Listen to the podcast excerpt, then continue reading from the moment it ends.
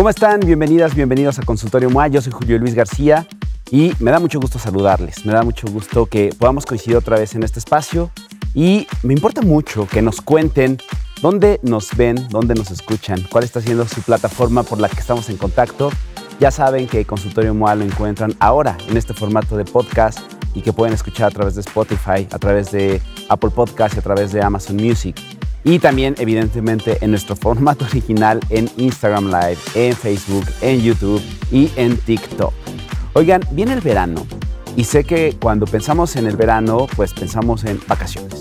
¿no? Y pensamos en playas y pensamos en momentos de relax, en momentos de conocer lugares que nos han llamado la atención y queremos salir y pensamos únicamente en diversión.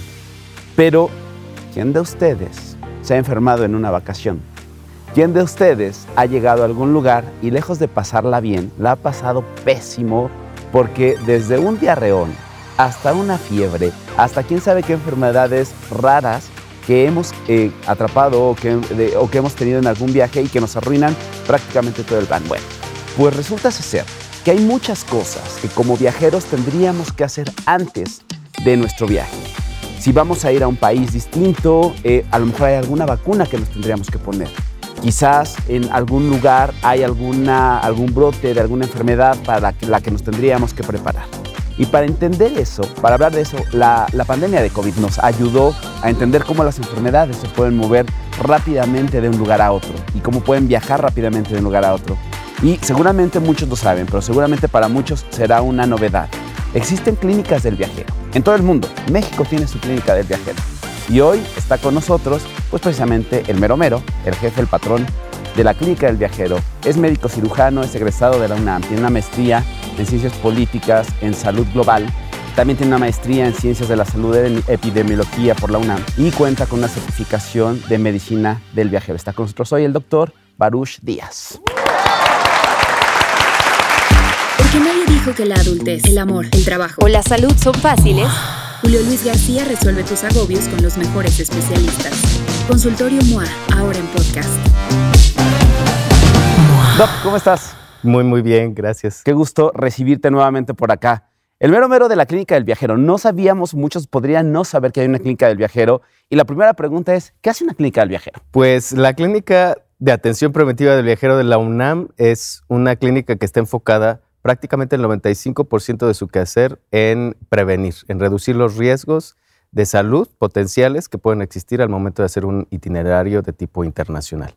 Entonces, lo que hace una clínica del viajero es atender a esta población, que son muchos miles de millones de viajeros al año. Bueno, con la pandemia se nos movió todo el tapete, pero, se está recuperando. Se está recuperando. Estamos a un 30% de rezago con con respecto a los vuelos internacionales que se registran anualmente antes de la pandemia.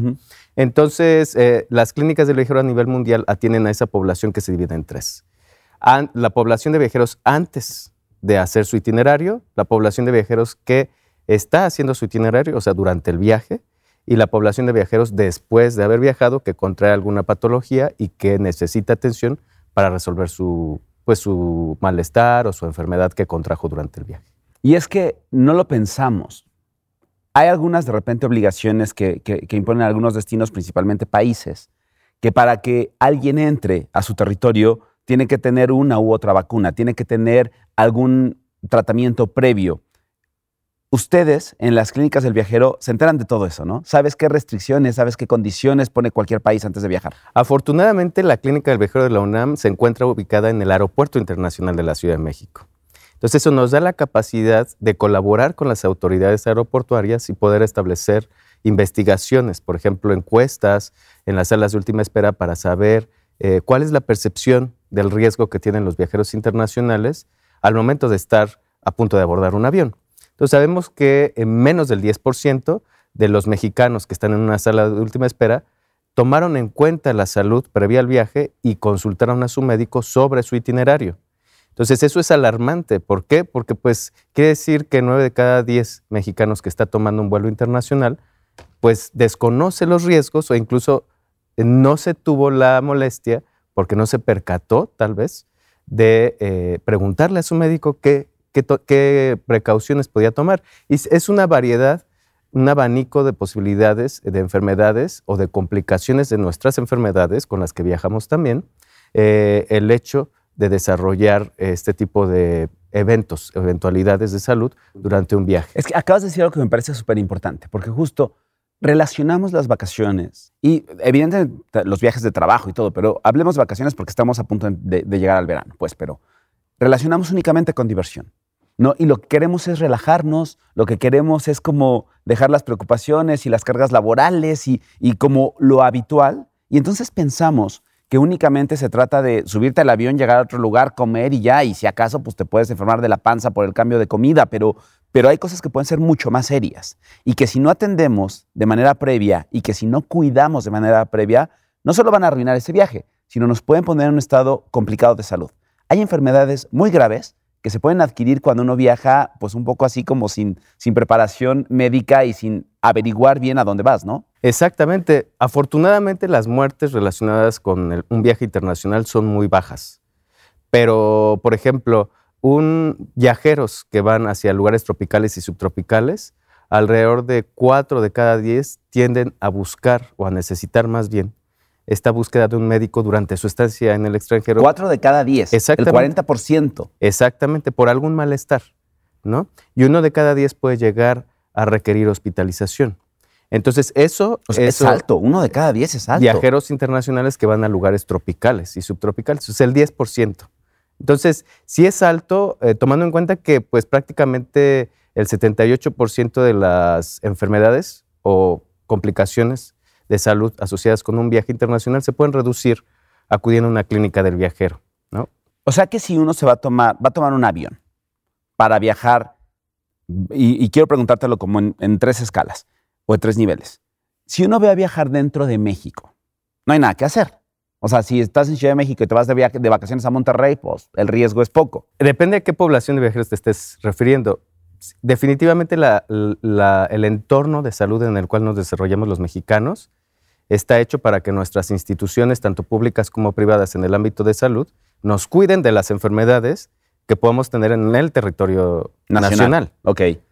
Pero si estamos hablando de un extranjero que está aquí de visita y va a ir a Cancún o va a ir a la Riviera Nayarit o va a ir a Los Cabos, en fin, a donde quieras, tiene que eh, acudir a una clínica aquí en México antes de ir a ese viaje o antes de planear un itinerario diverso justo porque desconoce o no está preparado su sistema, su, su organismo, para, pues, para estos riesgos de salud que se enfrentan cotidianamente los mexicanos. Simplemente la, el mal de Moctezuma, como aquí le llamamos. la venganza. La, venganza, de, Moctezuma, que es este, pues muy típica de los, de los extranjeros aquí en México. Ahorita el doctor Baruch Díaz nos va a decir médica y científicamente ¿Qué es la venganza de Moctezuma? la venganza de Moctezuma es pues la diarrea del viajero. Y la diarrea del viajero se da tanto en los mexicanos que viajan al extranjero como en los extranjeros que vienen a México. ¿no? Y se da por este cambio súbito, eh, radical, en la dieta que nosotros estamos llevando y que estamos acostumbrados. Y bueno, cuando cambiamos eh, de dieta, eh, drásticamente, pues nuestro organismo reacciona y a veces no reacciona tan bien como esperamos. Oye, pero es únicamente por el cambio de ingredientes y dieta. Es decir, alguien que venga con una dieta mediterránea, ¿no? O sea, que estén acostumbrados a, pues, muchas ensaladas, aceite de olivo y vegetales y demás, y llega a comer pozole, tacos de suadero y tacos al pastor, únicamente por el cambio de ingredientes, o tiene que ver con elementos infectados en, la preparación de los alimentos. También tiene que ver con, no solamente con el cambio de dieta, sino eh, a veces también tiene que ver con la poca higiene con la que se preparan los alimentos en algunos puestos. Si estamos pensando en México, ya nos imaginamos qué puestos. Entonces, eh, los, los eh, extranjeros pues caen en esa tentación y pues tienen esta esta diarrea del viajero que puede ser viral, pero también puede ser bacteriana y que se tiene que tratar con antibióticos. Y justo una diarrea del viajero, que a lo mejor es lo más común que podríamos encontrar cuando uno, se va de viaje, ¿qué es lo más grave que puede llegar a, ponerse? Bueno, mira, eh, de las diarreas del viajero hay muchas. Una muy importante que se puede prevenir por vacunación se llama la fiebre tifoidea, fiebre entérica. Eh, esa, eh, la mayor proporción de viajeros que se enferma son los que van hacia el sureste asiático y el subcontinente indio. Entonces, eh, en algunos países de esas regiones, sobre todo los, que van por motivos de voluntariado, eh, pueden llegar, si no están vacunados, a enfermarse y si no cuentan con un botiquín de viaje, que también es una de las funciones que hacemos en la clínica del viajero, eh, y una pues, capacitación de cómo utilizarlo, y no tienen acceso a los antibióticos adecuados para curarla, el 30% puede llegar a, complicarse y puede llegar a morir. Entonces puede ser tan leve como una viral que nos puede dar en un crucero, eh, como algo muy complicado, lejano de un acceso eh, a pues, antibióticos o a una atención médica y por lo tanto puede llegarse a complicar y poner en riesgo nuestra vida. Para que vean, o sea, podemos verlo de la manera más ligera y divertida y hasta medio, eh, sí, sí, como de relajo, pero también puede llegar a ser bastante compleja y bastante seria. Te puedes llegar a morir, pues, por una diarrea. Exactamente. Por un cuadro de diarrea que se va complicando y que se va haciendo mucho más agudo, ¿no? Exactamente, y esto no nada más tiene que ver con la fiebre tifoidea, que afortunadamente tenemos una vacuna y que se puede poner y que dura dosis única, tres eh, años sin problema, y si estamos otra vez en riesgo, pues otra vez nos podemos volver a vacunar. Eh, puede llegar a ser cólera, que hay eh, una alerta, por ejemplo, en, algunas islas del Caribe, específicamente en Haití ahorita, o hay brotes constantemente, por ejemplo, en Kenia y Tanzania, países que visitan frecuentemente algunos de los mexicanos que van a hacer safaris, lunamieleros, o bueno, no, no, no, nada más lunamieleros, también personas que cumplen 50, 60 años y quieren celebrar esta gran, eh, eh, este gran cumpleaños lejos de nuestro país, en las costas de África, por ejemplo, de Tanzania. Entonces, este tipo de eventualidades tenemos que nosotros informarles de los viajeros porque ellos no están eh, habituados a meterse, informarse, desconocen los, los mecanismos por los cuales llegar a una fuente confiable de información que pues la Universidad Nacional Autónoma de México o los médicos dedicados a medicina del viajero sí tenemos esas herramientas y podemos brindarles esa asesoría. Ahora, quiero regresar, eh, hablábamos ahorita de cuando viajas dentro del país, pero ¿qué pasa? Los mexicanos, a lo mejor en, por estadística, pues, hacemos muchos viajes a Estados Unidos y a Norteamérica. ¿Hay alguna como algún cuidado o alguna atención que tendríamos que tomar para viajar hacia el norte o, ya lo decías, con este brote en el Caribe, pero si queremos viajar al Cono Sur, si queremos viajar a Chile, Argentina, Brasil, hay cosas que tendríamos que saber. ¿Cómo, podemos identificar y empezar a diferenciar? Mira, si nosotros queremos viajar, lo primero que tenemos que identificar como médicos para recomendarles a, los viajeros es justamente el motivo del viaje, porque el motivo de viaje va, a incidir mucho en los riesgos de salud a los cuales se van a enfrentar. Por ejemplo, no es lo mismo un estudiante que normalmente viaja a América del Norte o a Europa, eh, que va a estar en una residencia universitaria. Un estudiante normalmente que está en una residencia universitaria le exigen ciertos esquemas de vacunación, pero también hay recomendaciones. Por ejemplo, se va a exponer a un mayor riesgo de contagio de hepatitis B, que es una enfermedad de transmisión sexual. Eh, se va a exponer a un mayor riesgo de contagio de, meningitis por meningococo, que es muy raro aquí en México, pero cuando estamos hablando de residencias universitarias es muy común que pase y puede dejar secuelas graves, incluso evolucionar de manera eh, fatal. Eh, y hay una vacuna para eso, entonces es muy fácil eh, acceder a la vacuna y reducir el riesgo prácticamente al mínimo. si estamos hablando de Europa, pues ahora con el conflicto bélico hay varios países receptores de migrantes refugiados que eh, pues están eh, generando brotes o aumentando el riesgo de presentar enfermedades como sarampión, eh, paperas o parotiditis, que era algo que ya estaba pues prácticamente disminuido en toda Europa, pero bueno, ahora con, con la migración forzada está aumentando el riesgo, se está diluyendo la cantidad de personas vacunadas y por eso es importante. Ahora, si vamos a, estar hablando de personas que van a estar en contacto con niños, que también son viajeros que van a Norteamérica, eh, los chicanos, nuestros eh, mexicanos, abuelas, abuelos que van a visitar a sus nietos a Estados Unidos, eh, pues se tienen que vacunar contra tosferina o pertussis, que es una enfermedad que nosotros adultos somos portadores, pero cuando estamos conviviendo con recién nacidos menores de dos años, puede llegar a ser grave, incluso mortal, esta, Para eh, esta enfermedad que la conocemos aquí en México como, como tos coqueluchoide o síndrome coqueluchoide o tos de perro. Entonces, eh, eh, hay una, una, vacuna que es altamente efectiva para disminuir o eliminar el estado de portador y con ello, bueno, estar en contacto con nuestros seres queridos de mayor, eh, con una mayor seguridad sanitaria.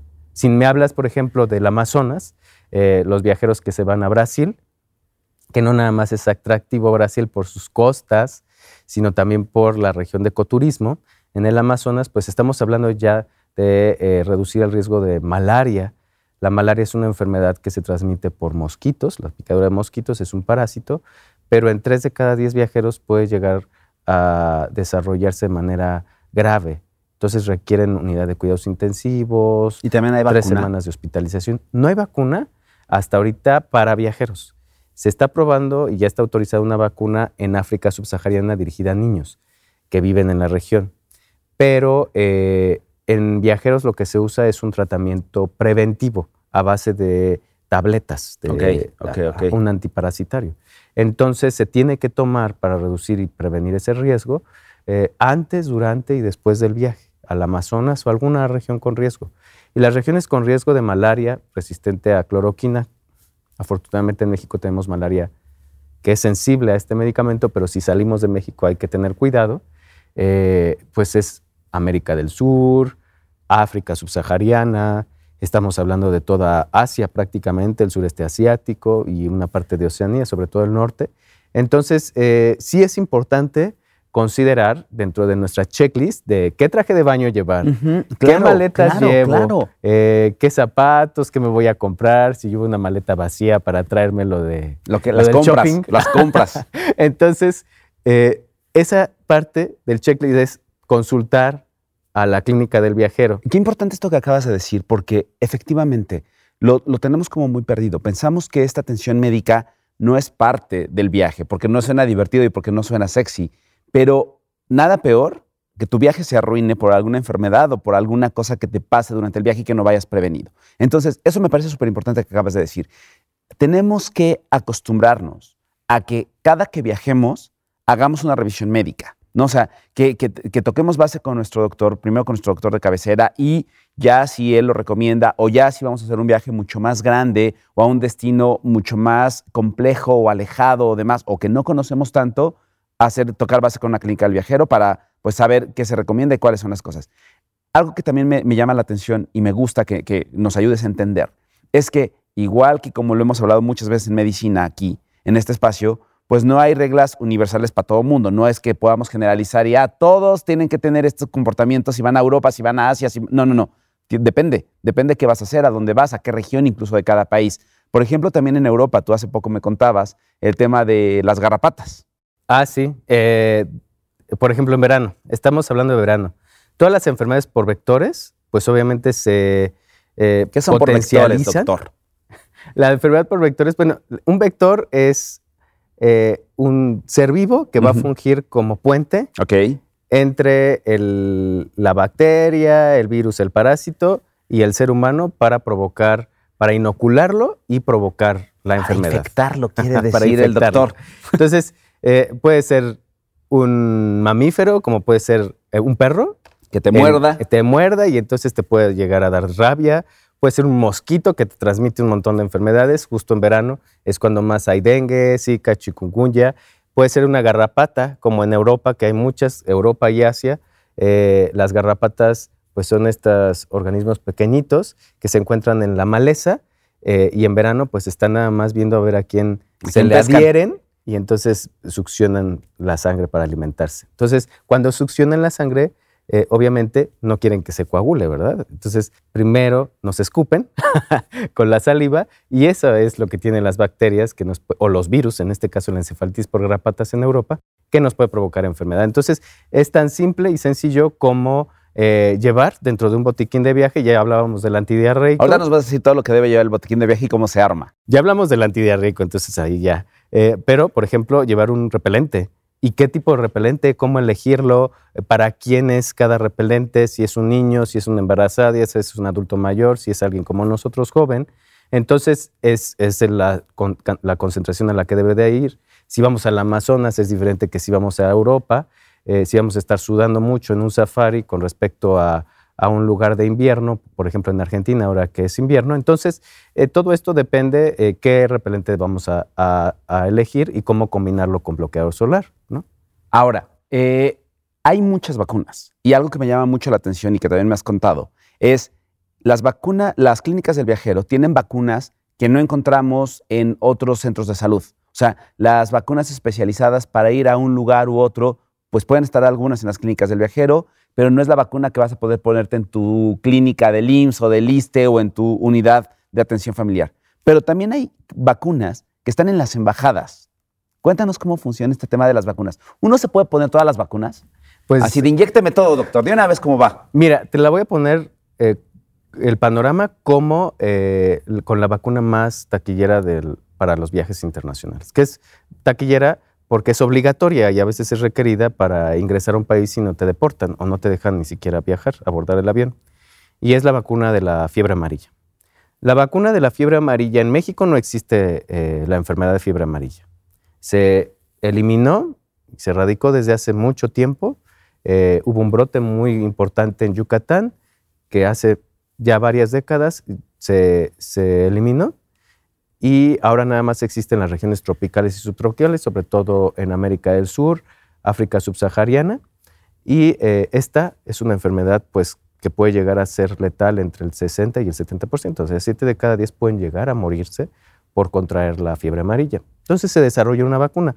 Siempre que hablemos de vacunas es porque la enfermedad fue tan grave que la humanidad tuvo que poner todos sus esfuerzos para desarrollar una vacuna. Entonces, si estamos hablando de una vacuna de tétanos, difteria, es porque es grave. Entonces, tenemos que estar al pendiente. En el caso de la fiebre amarilla, no es una enfermedad que esté en México y hay que evaluar el riesgo-beneficio de vacunarse, porque es una vacuna de virus vivos atenuados. Entonces, cierta eh, proporción de población puede llegar a desarrollar, que es muy raro, los efectos adversos graves por vacunarse. Entonces, si vamos a a, algún país, por ejemplo, si vamos a Machu Picchu, Perú es un país con riesgo de fiebre, amarilla. Pero Machu Picchu está por arriba de los 1.200 metros sobre el nivel del mar. Entonces, la fiebre amarilla, como se contagia por mosquitos, estos mosquitos no sobreviven a esta altitud. No tiene caso, no está indicada vacunarse contra fiebre amarilla. Si vamos a Leticia, es diferente. Leticia está en el Amazonia peruana.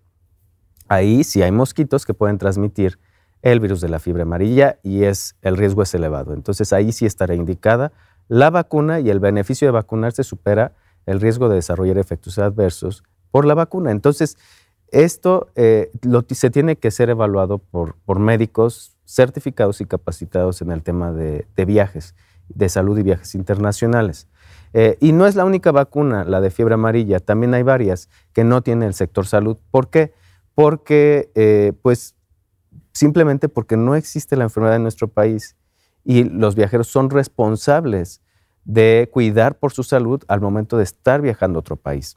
Entonces, eh, otras vacunas eh, que a veces no están disponibles en la Secretaría de Salud pueden ser pues, la vacuna contra la parotiditis o la paperas, sobre todo dirigida a, los adolescentes o a los adultos jóvenes. Puede ser, eh, a veces no está ni siquiera disponible la de la varicela, por ejemplo. Eh, también las vacunas contra encefalitis por garrapatas no están disponibles, pero nosotros tenemos esa posibilidad de colaborar con las embajadas y los consulados de, eh, extranjero en nuestro país y cuentan con servicios médicos que sí las tienen. Entonces podemos referir a los viajeros que nosotros detectemos con este riesgo para que sean vacunados en estas instalaciones. ¿Qué otras enfermedades y vacunas son así como taquilleras. No sé, decías ya hace rato, alguien que va a viajar a África, alguien que va a viajar a Asia. Eh, ¿Qué otros lugares, qué otros países tienen estas condicionantes de que si no tienes esta vacuna previa no puedes entrar? Por ejemplo, las, prácticamente las universidades de cualquier parte del mundo, si tienen residencias universitarias, exigen obligatoriamente la vacuna contra meningitis por meningococo, porque es algo lamentable que los estudiantes tengan brotes y se puedan llegar a morir o quedar con secuelas neurológicas por no estar vacunados. Entonces, generalmente la obligan. Ah, también otro motivo de viaje pueden ser los viajes religiosos. Un viaje religioso que obliga a sus viajeros, a sus peregrinos, a vacunarse es el peregrinaje hacia la Meca, el Hajj, el Umrah, en, en el Reino Árabe Saudí. Ahí exigen, por ejemplo, vacunarse contra poliomielitis, contra meningitis por meningococo, contra influenza. Entonces, y ahora, bueno, contra COVID. Entonces, tenemos que cubrir todas esas esquemas de vacunación con oportunidad para poder estar en condiciones de cumplir con estos requerimientos de salud. Hay otros países que obligan a sus viajeros a, vacunarse contra poliomielitis.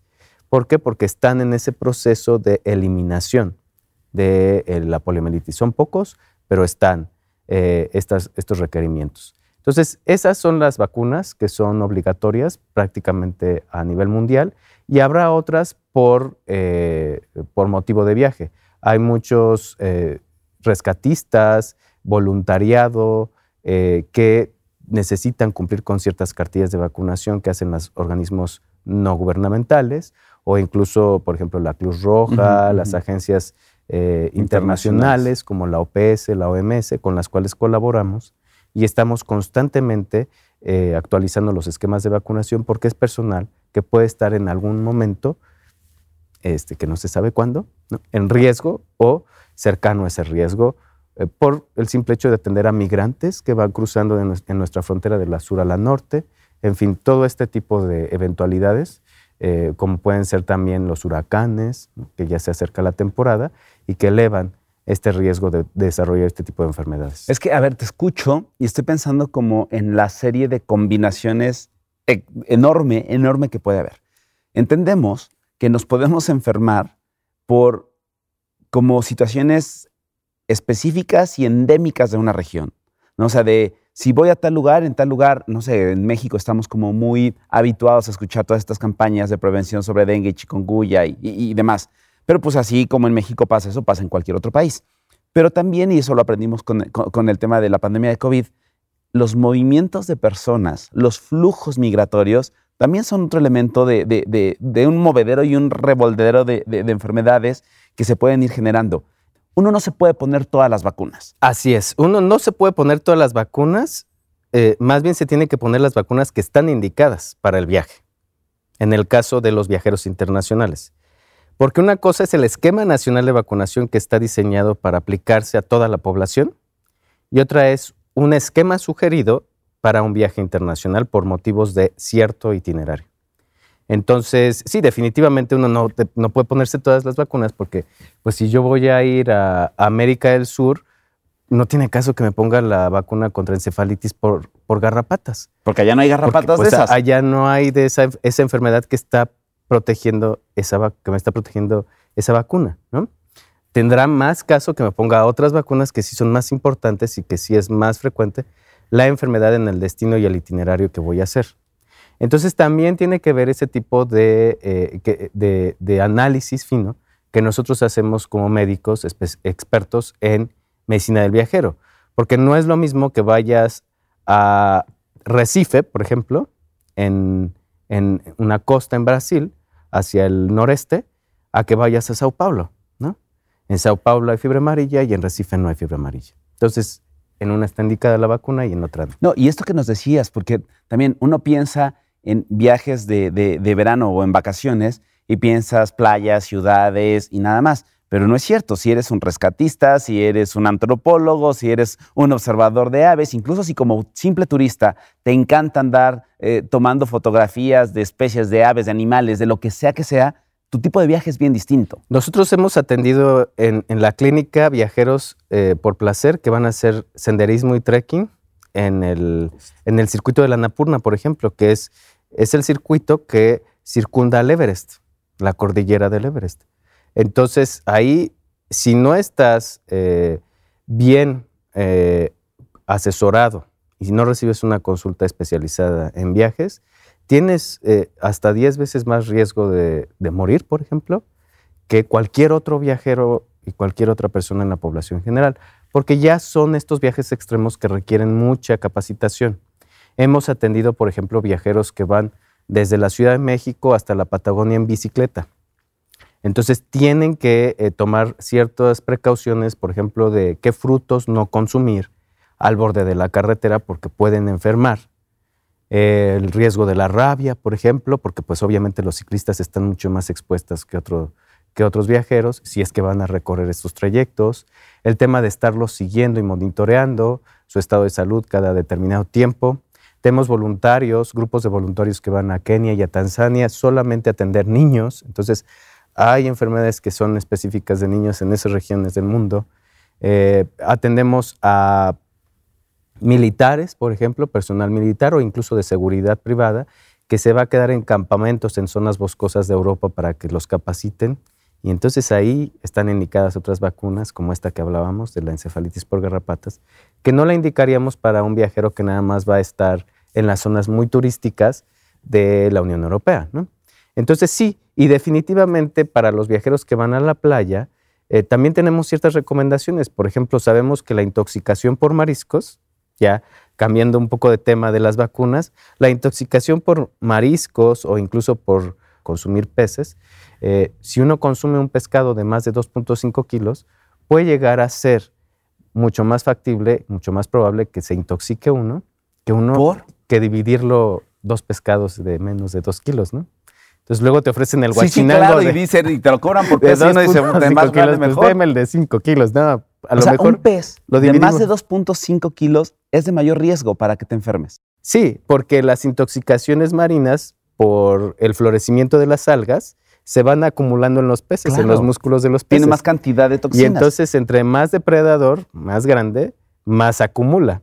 Entonces, a veces un tip para aquellos que les, eh, les gusta mucho viajar en familia o en grupos y consumir peces, bueno, pedir dos o tres de dos kilos, pues es mucho más sencillo y seguro que pedir uno de 5 kilos. Puede Si se van a atascar, atásquense de forma inteligente. O sea, no pidan poco a poco. Exacto, no pidan el atún completo. Oye, ¿y el atún?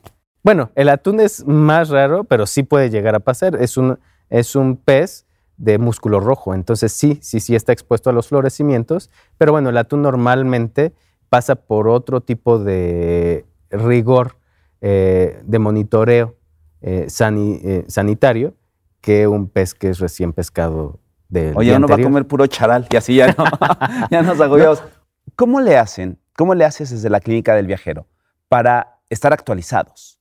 Porque entiendo que esto es algo que se debe mover con una velocidad que debe ser de susto, ¿no? Y debe cambiar todo el tiempo. ¿Cómo le hacen para mantener estos monitoreos permanentes y saber que en Asia surgió un brote de ABC cosa y que en América del Sur tal y que en México tal? cómo se comunica eso? Bueno, aparte de que mm, tenemos un equipo que monitorea diariamente más de 25 fuentes a, lo largo del mundo de interés internacional, incluyendo las de la OPS, OMS y otras fuentes regionales de cada uno de los continentes. Eh, pues estamos adheridos a ciertas sociedades, a la Sociedad Internacional de Medicina del Viajero, a la Sociedad Latinoamericana de Medicina del Viajero, a incluso organizaciones internacionales gubernamentales como puede ser Travax en Estados Unidos, de la que formo parte, eh, que, me que, me mantienen y nos mantienen en la clínica, eh, pues diariamente actualizados e informados sobre los, las enfermedades que van emergiendo y reemergiendo. Y bueno, ya nosotros hacemos una evaluación de cuáles son potencialmente emergentes, o sea, o con potencial de pandemia, o con potencial de desarrollar una epidemia, y cuáles no. Y entonces así es como las vamos siguiendo y vamos viendo cómo va evolucionando. Y en el momento en que se detone un signo de que puede llegar a afectar a los viajes internacionales, a los viajeros, entonces emitimos una alerta.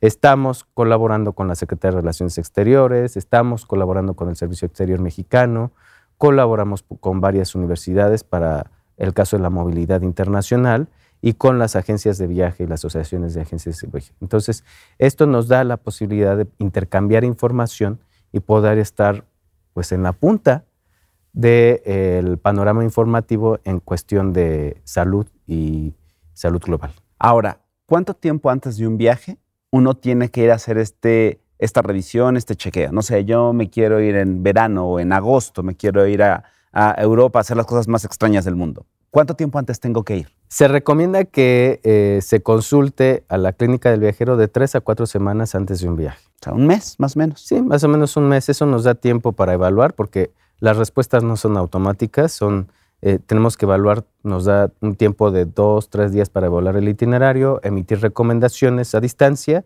y en ese sentido, pues llegar a la consulta, si es que se necesitan poner refuerzos de algunas vacunas o hacer algunas pruebas con unos medicamentos para la malaria, por ejemplo, eh, pues se puede llegar a hacer.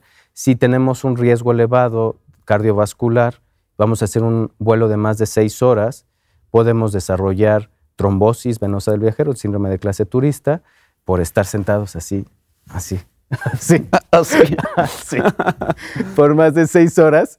Y, eh, y, tenemos, si ya tiene antecedentes de infarto, de alguna enfermedad de trombosis cardiovascular, tenemos que hacer una interconsulta con su médico y eso lleva tiempo.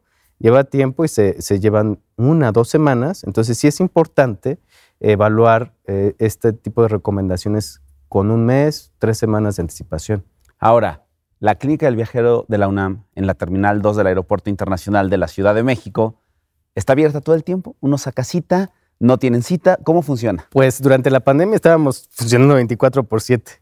¿Y por qué no siguen? ¿Qué hacen todo el día, doctor? No, pues ya, ya, tenemos vida, tenemos que descansar. No, no, no tengan, no tengan, regresen, uno los necesita. No, ¿cómo funciona? ¿Cómo, puede acercarse uno para atenderse? La clínica del viajero de la UNAM en la Terminal 2 del aeropuerto está abierta de lunes a viernes de 9 a 5 de la tarde y sábados de 10 a 2. Y la de Ciudad Universitaria está abierta de lunes a viernes nada más en un horario de 9 a 3 de la tarde. La clínica del viajero de la UNAM cuenta con un centro de diagnóstico COVID que todavía sigue funcionando porque, aunque no lo creamos, todavía, siguen exigiendo pruebas de COVID en algunos casos específicos. ¿Qué países siguen pidiendo COVID? A veces Colombia, por ejemplo, o Brasil puede llegar a solicitar pruebas si es que no tenemos actualizado nuestro esquema, no tenemos algún comprobante, nos pusimos alguna otra vacuna que no son las reconocidas por la OMS entonces, pues van corriendo a la clínica y bueno, ahí le hacemos la prueba. Eso no debe de pasar, deberíamos de estar con tiempo eh, actualizándonos sobre los requerimientos sanitarios también. Eh, y bueno, eh, este es, el horario. Nos pueden encontrar en las redes sociales. Normalmente me contactan a mí a través de mi Twitter y ahí yo les doy respuesta o a través de pues, el correo electrónico de la clínica. ¿Cómo es tu Twitter y cómo es el correo de la clínica? El Twitter mi Twitter es arroba baruch, JDR, y el correo de la clínica es muy fácil, contacto arroba clínica de viajero.unam.mx. Entonces ahí nos pueden encontrar. Eh, recuerden que no solamente son temas de vacunación, o sea, se ven muchos temas, enfermedad de las alturas, para aquellos que van a hacer escalada o montañismo en todos los continentes, eh, también eh, riesgo cardiovascular, el trombosis venosa del viajero, quimioprofilaxis, los atletas olímpicos mexicanos que se están preparando para justas deportivas, o sea, turismo deportivo, eh, reporteros, eh, viajeros de negocios de último minuto, expatriados, que son prácticamente todos los que se van al extranjero por más de 30 días por otro motivo que no es placer convencional, eh, aquellos que van a hacer voluntariado, actividades religiosas, misiones, en fin, hay una gran variedad. Es que es enorme. A ver, yo les puedo compartir mi caso personal. Yo en marzo tuve la oportunidad de ir a esquiar a Canadá, Whistler, y el doctor Baruch me mandó una lista de recomendaciones específicas de qué hacer antes de esquiar, después de esquiar y como todos los cuidados previos. Y de verdad es que eso te cambia por completo como el pronóstico de tu viaje. ¿no? La experiencia de te asegura que tu viaje va a ser mucho más placentero, va a estar mucho más cuidado, ya vas mucho más preparado para saber a qué vas, qué vas a hacer y cómo reaccionar en caso de que algo se presente. Sí, por ejemplo, alguien que va a esquiar la primera vez, pues no sabe que le van a doler un montón todos los músculos de las piernas. Músculos que no sabes que tienes. Que, así es que no tienes, que los usaste intensivamente por un periodo de cuatro a seis horas y cómo tienes que combinar los baños de agua caliente y fría con el medicamento que lleves antiinflamatorio en tu botiquín de viaje para que no tengas una mala experiencia después de esquiar. En Instagram también te pueden seguir, ¿no? También eres un influencer de la salud. ¿Cómo estás en Instagram? Como arroba baruchjdr. Ahí está, para que lo puedan seguir. ¿Uno tiene que sacar cita para ir a la clínica del viajero o nada más llego en ese horario y me atienden? Cualquier médico que vaya a atender a un viajero necesita que le, que le envíen su itinerario con anticipación. Ok. Entonces sí, siempre se tiene que sacar cita porque obviamente nosotros tendremos que revisar, revisar punto por punto. No nos sirve nada más que nos digan, ay, voy a ir a Namibia. es un país enorme, ¿no? Si voy a ir a Rusia. Sí, voy a ir a Rusia y voy a ir a China. Entonces, no, no nos sirve eso, nos sirve un itinerario detallado, nos los tienen que enviar. Entonces, sí se tiene que sacar cita definitivamente y tenemos que contactar al viajero con anticipación antes de la cita para que nos envíe su pasaporte, su itinerario, es un cuestionario de salud que es muy importante para tomar en cuenta y estar preparados durante la consulta para ver todos los riesgos de salud que se pueden prevenir y la consejería del botiquín de viaje, en fin, todo esto. Y si eso no fuera suficiente, también tienes clínica privada. ¿Dónde te encuentras? Ah, sí, también todos los médicos, ya saben, trabajamos en el sector Tienen doble turno. Todos los médicos tienen doble turno. ¿Dónde más? ¿Dónde te encuentran para si bueno, quieres una cita más rápido contigo? Conmigo en mi página de internet es baruchdias.page eh, mi clínica, yo soy parte del grupo médico Dalín de San Angelín, estoy ubicado en el Dalín de corta estancia, en la clínica se llama Salud Más Viajes. Y pues ahí, ahí me pueden encontrar en mis redes sociales, ahí encuentran mi teléfono para contactar. Todas y todos los viajeros, todas y todos los que van a tomar un vuelo ahora en verano, que se van a ir a lo que sea, al motivo que sea, de verdad, vayan y de manera previa, tres semanas, un mes antes, revisen, revisen bien qué es lo que van a hacer, revisen sus actividades y revisen cuáles son las cosas que tienen que saber, que tienen que estar preparados y que tienen que llevar a su viaje para asegurar que sea una buena experiencia. Baruch, muchas gracias. Qué placer siempre platicar contigo. No, gracias a ti, Julio. Bueno, con esto nos vamos y nos escuchamos o nos vemos en el próximo episodio de Consultorio MOA. Porque nadie dijo que la adultez, el amor, el trabajo o la salud son fáciles. Julio Luis García resuelve tus agobios con los mejores especialistas. Consultorio MOA, ahora en podcast.